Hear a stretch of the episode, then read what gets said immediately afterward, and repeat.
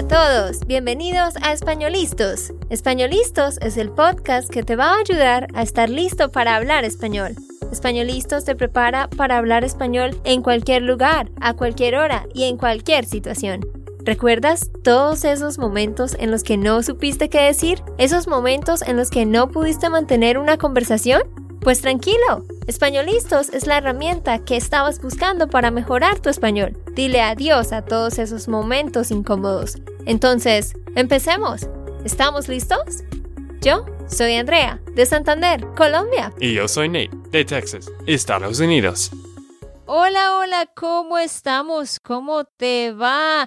Ya estamos en enero del 2022. El tiempo vuela y vuela. Esperamos que hayas tenido una buena celebración de fin de año con tus familiares y que ojalá hayas tenido también una buena Navidad y que estés empezando este año con el pie derecho. Si no cumpliste las metas en el 2021, como nosotros, exacto, como nosotros todos los años, o si solo cumpliste algunas, está bien, no se ha acabado el tiempo, es hora de volver a empezar, de organizarnos más y este año poder lograr esas metas que nos quedaron pendientes. Sí, es que Andrea pues dijo, en este año no vamos a hacer un episodio sobre las metas que cumplimos y no cumplimos. ¿Por qué? Porque la verdad no fue un año difícil, solo que cumplimos solo la mitad de las metas. Ajá. Entonces hemos estado, o yo he estado un poquito como triste por eso, porque wow, se nos pasó el tiempo y teníamos todas estas grandes cosas y pequeñas cosas y no las hicimos todas.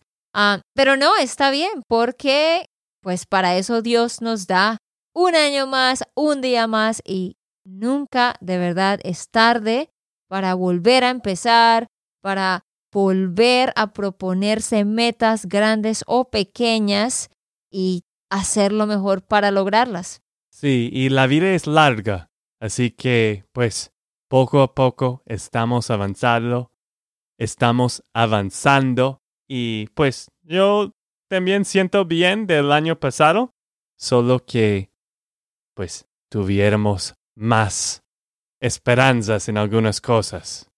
Pero con la pandemia y todo, pues mucho tenía que cambiar de todos modos. Teníamos muchas esperanzas. Ah, ok, teníamos muchas esperanzas. Pero ¿qué vamos a aprender hoy, Andrea? Sí, no hemos dicho el tema. bueno, hoy vamos a aprender sobre tres países más, que son la Guyana francesa, Paraguay y Perú. Esta es la parte 3 de una serie que hemos venido haciendo para enseñarte las cosas principales de cada país latinoamericano. Ve a escuchar los episodios 252 y 259 para aprender sobre Colombia, Argentina, Bolivia, Brasil, Chile, Ecuador y Guyana. Exacto, y si tú pues, ¿quieres aprender más sobre Latinoamérica? Esto es un muy buen episodio para ti. Andrea y yo vamos a enseñarte algunas cosas sobre estos tres países. Bueno, entonces empecemos de una vez sin más rodeos. El primer lugar del que vamos a hablar es la Guyana francesa, que realmente no es un país, sino que es una región, un territorio de Francia. Es un departamento de ultramar de Francia. Realmente pues fue en su tiempo una colonia francesa que de hecho forma parte de la Unión Europea. Si tú ves el mapa de, de, de Sudamérica, tú ves que está Venezuela y justo al lado derecho hay tres pequeños eh, países, tres pequeñas secciones. Está Guyana que es un país. Luego está Surinam. Y luego al lado está la Guyana francesa. Nosotros los llamamos países, pues porque están ahí, pero pues realmente la Guyana francesa es un territorio. Por eso allá, de hecho, hablan francés. No hablan español, sino francés y la segunda lengua es inglés. La capital de la Guyana francesa es Cayena y tiene 294 mil habitantes. ¿Tú habías escuchado sobre este lugar, Nate? Pues creo que antes, pero yo no sabía nada de esto. Creo que quizás pensé que era en África, algo así, pero sí, no sabía que era, pues, estos países, Guyana, Suriname y French eh, ¿cómo se llama? El, el Guyana francesa. Guyana francesa, que es French Guiana, creo que en inglés. Sí, no sé cómo se pronuncia en inglés. Pero esos países no son muy populares. Muy populares para visitar y notar. Pero tienen su propia belleza y su encanto y, claro. y tienen lugares bonitos, así que por eso también queremos que sepan sobre estos lugares a los que casi no les hacen mención. Bueno, en la Guyana francesa, pues está ahí justo en, el bordo, en la costa, y tienen el mar, así que, por supuesto, todo lo que sea de comida de mar, la cultura de, playa, de, zona costera, es lo que vamos a encontrar allá. Un plato típico de ellos es un plato que es de arroz con cerdo, pero tiene una técnica francesa. Y le ponen un guiso de carne y lo acompañan con verduras y también tienen una salsa interesante que está elaborada con huevos, algo un poquito inusual. Ok, ¿cuáles son los recursos o productos de exportación en este lugar, Nate? Bueno, camarones, langostinos, quisquillas, que no sé qué, qué son estos, y gambas. ¿Qué son quisquillas, Andrea? Bueno, pues primero, camarón es shrimp. Camarones, shrimp. Y luego tenemos los langostinos, que son crawfish que es diferente a langosta, que es lobster. Y luego tenemos las dos palabras que dijo Nate, quisquillas y gambas.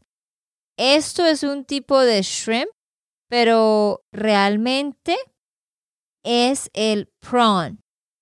P-R-A-W-N. Entonces, quisquillas es prawn pequeño y gambas es prawn grande. Algo nuevo que aprendemos ahí sobre comida de mar y les cuento que yo ni sabía qué era cada uno de estos en español, mucho menos en inglés. Así que tuvimos que parar la grabación para buscar imágenes y traducciones. Bueno, yo creo que no sabía todo en inglés tampoco, pues a mí no me gusta este tipo de comida, así que pues no creo que me voy para allá. no creo que vaya a ir allá. No, esta comida no, no es tú tampoco. Sí, a Nate y a mí no nos gusta mucho la comida de mar. Ah, sépanlo.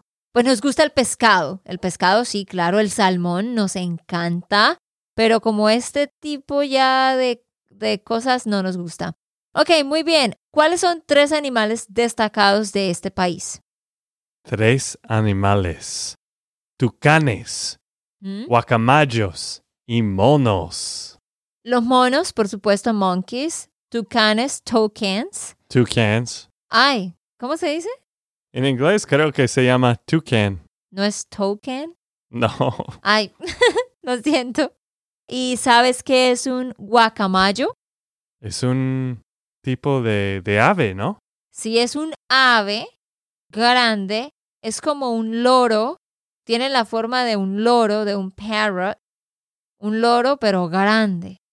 Y tienen diferentes colores, por ejemplo, hay guacamayos rojos y las alas tienen pintas amarillas con azul o hay guacamayos verdes con diferentes colores en las alas y en las colas y hay unos guacamayos azules que están en vía de extinción. Muy bien, ¿cuál es el género de música destacado? Es algo que se llama caseco. Es un género muy propio de allá y los instrumentos que usan principalmente son los tambores y ellos tienen su propia danza. Y es interesante porque tiene una mezcla de estilos africanos, europeos y americanos todos en uno solo. Y bueno, ¿qué lugares son los más populares allá para visitar? Son Cayena, Maturi y Remire. Y el lugar más icónico es Cayenne, que es la ciudad capital. Vamos con el siguiente país, que es Paraguay. ¿Cuántos habitantes tiene Paraguay, Nate? Bueno, Paraguay tiene 6.9 millones, como 7 millones de personas. ¿Y cuál es la capital? Asunción. Y allá se habla español, pero hay otro idioma que es el guaraní, que no es hablado por todos, pero por la gran mayoría, y es, por supuesto, un, un idioma de los indígenas que se ha conservado, pero algo interesante que nos contaba a un amigo y parcero, Jason Bakewell, quien estuvo en Paraguay, nos contaba que ellos utilizan muchas palabras que son de slang, que son una mezcla entre español y guaraní. Entonces él decía, muchas veces la gente está hablando y de repente dice una palabra que yo no entendía. Y resulta que era como si fuera spanglish. Era una mezcla entre español y guaraní. Wow, qué loco. Y eso también me lo han dicho otras personas que han ido allá. Y esto no solo pasa en Paraguay, sino también en Uruguay y aún Ecuador y Bolivia, donde tienen esas lenguas indígenas presentes en su día a día, empiezan a crear palabras o a mezclarlas entre los dos idiomas. Así que puede ser un poquito más difícil de aprender español estando en ese ambiente porque hay mucho slang que la verdad no vas a saber de dónde salieron esas palabras. ¿Cuál es el ah, plato típico o uno de los platos típicos de Paraguay? Es la sopa paraguaya que tiene harina de maíz, cebolla, huevos, queso y sal. Esa es la sopa paraguaya. Recursos de exportación. ¿Qué exportan ellos? Ellos exportan muchas semillas, principalmente soya y también carne. ¿Cuáles son tres animales típicos de Paraguay, Nate? Bueno, el pájaro campana, también el, pues es un tipo de venado, se llama un huemul. ¿Tú sabes este huemul? Huemul o se puede decir huemul. Pues nunca, nunca lo he visto en persona, pero sí es un tipo de venado. ¿Y qué más? Y el tercero es el cóndor andino. El cóndor andino. ¿Por qué andino? Pues porque habita en la cordillera de los Andes. El cóndor, de hecho, es el ave nacional de Colombia y ya en un episodio anterior habíamos explicado que el cóndor es un tipo de buitre más o menos que en inglés es un vulture. ¿Sí lo dije bien? Creo que sí. Ok, muy bien. Un deportista famoso de Paraguay es Justo Villar y un cantante famoso es Agustín Pío Barbosa. Tres ciudades para visitar Asunción, Ciudad del Este y San Lorenzo.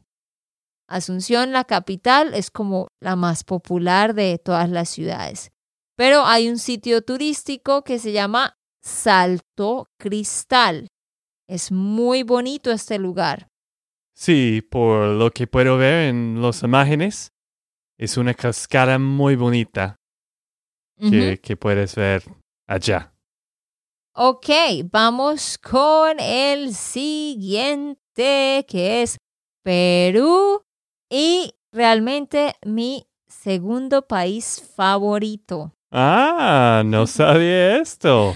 Sí, porque Perú tiene mucha historia, arquitectura muy interesante, todos los sitios arqueológicos de los incas y porque allá conocí al amor de mi vida. Bueno, así que tu país favorito es Estados Unidos, ¿cierto? No, Colombia. Bueno, ¿y qué número es Estados Unidos? Ah, tres. Bueno, No, no, mentiras. Número uno, Colombia. Número dos, Estados Unidos. Y ok, Perú es número tres. listo. ¿Cuántos habitantes tiene Perú? Hay 32 millones de habitantes que viven en Perú y la capital es Lima. Ajá. Amor, una corrección. Yo he notado que tú dices millones. Como que dices mil y luego yones. Millones. No, no, no. Millones. ¿Millones? Ajá. Ah. Tú has estado diciendo millones. Estoy tratando de hablar inglés y español al mismo tiempo. Exacto. Ya, supongo millions. Sí, no es millones. Gracias. Como si tuvieras una Y ahí. Millones. Mm, ¿Mm? Claro. Ok, allá el idioma oficial, por supuesto, es español, pero también hablan quechua, que es un idioma indígena, y allá también se ve eso de que juntan palabras y crean nuevas palabras y nuevos verbos. Perú es hermoso, tiene muchísimo para ver, como dije, mucha historia, sitios arqueológicos. ¿Y cuál es su comida principal? Pues todo lo de mar, por supuesto, pero el ceviche. El ceviche es como lo más típico de, de allá, pero todos los platos típicos van a tener pescado, mariscos eh, en ellos. Ellos también tienen algo que es el pisco. El pisco es una bebida muy popular de allá también. ¿Y qué tiene esta bebida, Andrea? Pues de hecho es una bebida alcohólica. También se le puede llamar aguardiente, es, un aguardiente, es un aguardiente de uvas y se produce no solo en Perú, sino también en Chile. Y está elaborado principalmente mediante la destilación del producto de la vid, como el brandy o el coñac, pero sin una prolongada estadía en los grandes barriles de madera, o sea, no lo dejan estar ahí concentrado y guardado en los grandes barriles de madera por tanto tiempo. Pero sí es una bebida alcohólica. Y obvio, ya luego le incluyen otras cosas o decoran eh, la copa o el vaso de una cierta forma, como un cóctel más o menos. Bueno, hablemos de los productos de exportación o recursos principales. Ellos producen mucho café también, al igual que Colombia y Brasil, producen mucho café y también petróleo. También producen petróleo. Listo.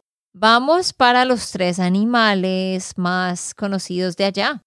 Bueno, los tres animales son un perro peruano. ¿Qué es, Andrea? Bueno, se llama el perro peruano.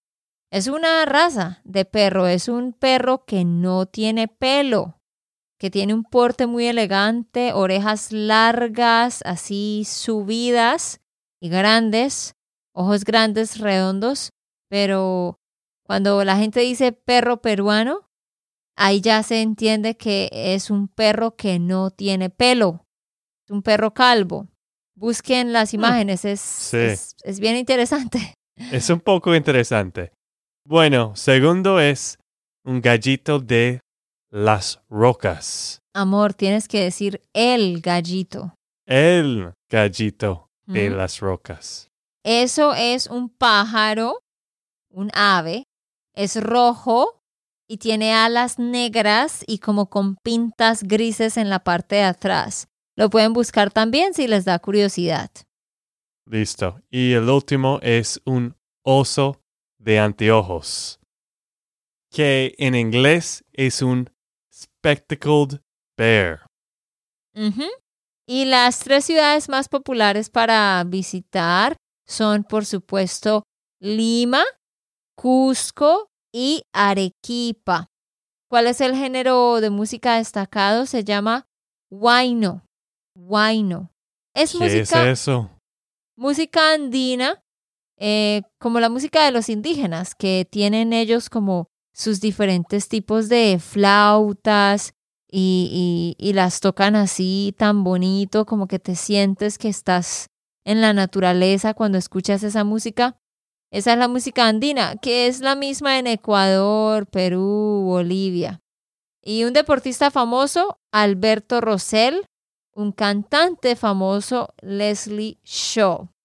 Pero hablemos más de nuestro viaje, Nate, que hicimos a Machu Picchu, que es por supuesto el sitio más popular, más visitado de Perú.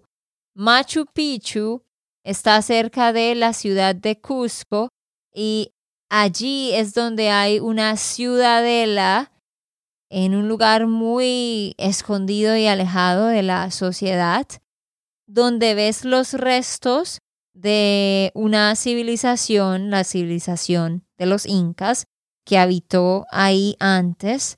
Así que tú ves pues como construcciones de, de casas, de observatorios, escaleras, una arquitectura bien interesante. Pero lo chévere es que realmente en las montañas hay muchas construcciones, muchos sitios arqueológicos que no se pueden ver sino yendo a pie. O sea, para ir a Machu Picchu tú puedes tomar un tren que te lleva y luego subes en un bus al lugar. Pero allá en las montañas hay muchos otros sitios, como hay un sitio que si tú lo miras desde arriba son como círculos hechos pues con piedra. Pero es muy interesante que ellos pudieran hacer esto tan grande en, en ese tiempo que, que entendemos que no había tecnología ni, ni ninguna de la maquinaria que tenemos hoy en día. Así que es un espectáculo poder ver todos esos sitios arqueológicos. Y hay otro lugar que es cuál, Nate, el que mencionaste antes. Nazca. Sí, las líneas de Nazca, que en inglés es The Nazca Lines. Allá hay algo muy interesante. Si tú no has escuchado de esto, pon atención porque es un gran misterio, es bien interesante.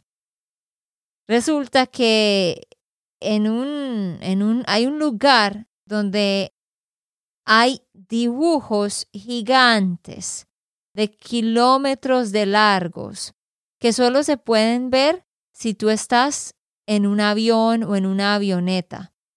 O sea, imagina que tú estás en un avión y miras hacia abajo, pues tú, ¿qué ves? Tú ves nubes o, o las montañas o un cañón. Y normalmente pues vemos divisiones en, en la superficie. Entendemos que son cultivos, ¿verdad? Crops, cultivos. Pero si tú vas a este lugar y tú estás en un avión o una avioneta y miras hacia abajo, lo que tú vas a ver sobre la superficie son dibujos gigantes, o sea, como si alguien hubiera podido ver desde muy arriba y hubiera podido hacer esos dibujos, figuras. Está la figura de una araña, de un mono, de un perro, de una lagartija, la figura de un colibrí, la figura de un cóndor, la, hay muchas otras. Entonces, esto es algo bien interesante y estos dibujos fueron descubiertos por accidente en 1927 y ya para 1980 habían descubierto otras figuras, pero es algo muy misterioso porque todos se preguntan como, ok, ¿cómo hicieron para, para hacer esto? Y, y, o sea, ¿cómo podían hacer esas marcas? Es, es algo bien interesante y, que le vuela la mente a uno. Búsquenlo en, en Google, escriban uh, The Nazca Lines, N-A-Z-C-A, The Nazca Lines, Perú. Sí, tristemente cuando tú y yo fuimos a Perú, no hemos visto esto, no teníamos suficiente tiempo, pero quizás en el futuro, ¿no? No tuvimos suficiente tiempo. Y para los que no sepan, Nate y yo fuimos a Perú, a Lima y Cusco, Perú, en el 2015 y allá fue donde nosotros nos conocimos. Nosotros habíamos hablado por internet por un año y medio y nos conocimos en persona allá en Cusco, Perú, porque hicimos una caminata que se llama el Inca Trail, el camino del Inca. Hicimos esa caminata juntos con amigos de Nate y amigos míos. Organizamos un viaje juntos para conocernos y pues íbamos con nuestros amigos y ahí fue donde empezó toda la historia y más tarde vino Spanishland. Pero si no has ido a Perú, en serio te recomiendo, tienes que ir a ver Machu Picchu. Y si puedes hacer el Inca Trail, es una caminata de cuatro días y tres noches por la montaña. O sea, tú llegas a Machu Picchu no por el tren de la forma cómoda, sino que te vas caminando por la montaña y tienes que acampar allá, dormir en una carpa. Si llueve, te mojas, tienes que comer en la montaña. Pero nosotros contratamos una agencia, pues siempre debes contratar una agencia. Y la agencia que contratamos era muy buena. La comida era muy rica. Ellos siempre armaban las carpas para nosotros, armaban una mesa para comer. ¿Te acuerdas de eso, Nate? ¿Qué fue lo que más te gustó de esa experiencia? Bueno, me gustó mucho todo esto, pero me gustó que cada paso de que tú estás caminando en este camino de Inca era muy bonita de ver todas las, las cosas históricas y, y pues después de cuatro días duros caminando es magnífico verlo cosas históricas. Cosas históricas. Pero realmente lo que tú quieres decir es sitios arqueológicos. Ah, sí, sitios arqueológicos. Mientras caminábamos, veíamos muchos sitios arqueológicos que solo se pueden ver si tú vas y caminas. Así que si tienes el tiempo y la oportunidad de hacerlo, haz el Inca Trail. Y ya para terminar, te recuerdo que tú puedes tomar clases de conversación con nuestra tutora Diana. Si estás buscando a alguien para mejorar tu español, la pronunciación, alguien con quien hablar, ella te puede enseñar gramática y también tener conversaciones divertidas. En la descripción de este episodio está el link para programar clases con ella y también puedes mandarnos un email a andrea at SpanishLandSchool.com pidiendo la información de la tutora Diana para las clases o para que nos digas cualquier otra cosa que nos tengas que decir. Gracias por escucharnos y nos vemos.